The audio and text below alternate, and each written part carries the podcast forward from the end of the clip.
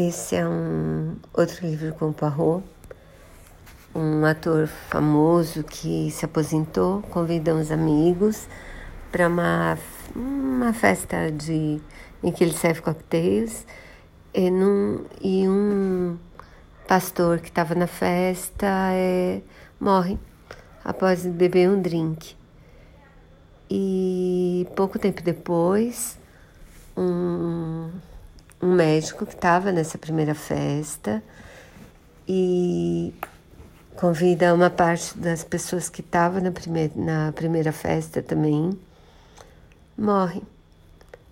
E logo depois de beber um cálice de porto. E o Parrot estava na primeira festa também. E com essa segunda morte, que se descobre foi um envenenamento, ele se envolve e resolve investigar.